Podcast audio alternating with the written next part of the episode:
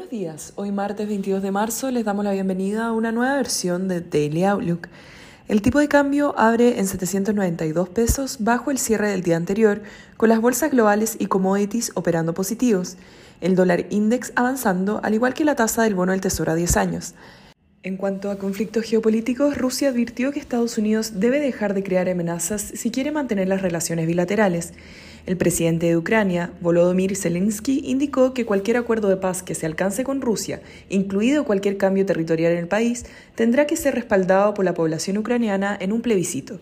Por otra parte, el mensaje de Jerome Powell ayer enfatizó que la Reserva Federal está comprometida a tener bajo control las expectativas inflacionarias, dejando en claro que la inflación es la prioridad y está listo para apoyar un alza de 50 puntos base en mayo.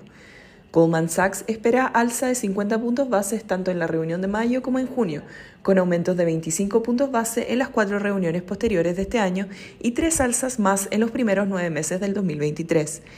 El Eurostock 50 transa positivo 0,6% y en Estados Unidos los futuros anticipan una apertura al alza.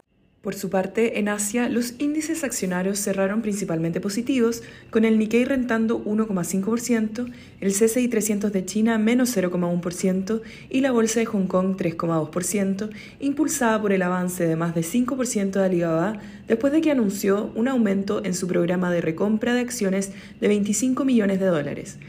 Los commodities operan positivos, con el cobre avanzando 0,2% y el petróleo WTI 0,5%. La moneda estadounidense a través del dólar index se fortalece 0,1% y la tasa del bono del tesoro a 10 años se encuentra en 2,35%, subiendo 5 puntos base en comparación a la jornada previa. En el plano local, la agenda estará marcada por la discusión del quinto retiro de fondos previsionales, después de que ayer los diputados oficialistas aprobaran la viabilidad de analizar la iniciativa. Por otro lado, el gobierno da suma urgencia al proyecto de amnistía para los presos de los eventos del 18 de octubre del 2019. El tipo de cambio opera en 793 hasta ahora, con el dólar a nivel global y el cobre retrocediendo y las monedas emergentes positivas. En cuanto a los técnicos, la principal resistencia es 797, medida móvil de 200 días y después 808, medida móvil de 50 días. Por su parte, a la baja, el principal soporte se encuentra en 790 y luego 782.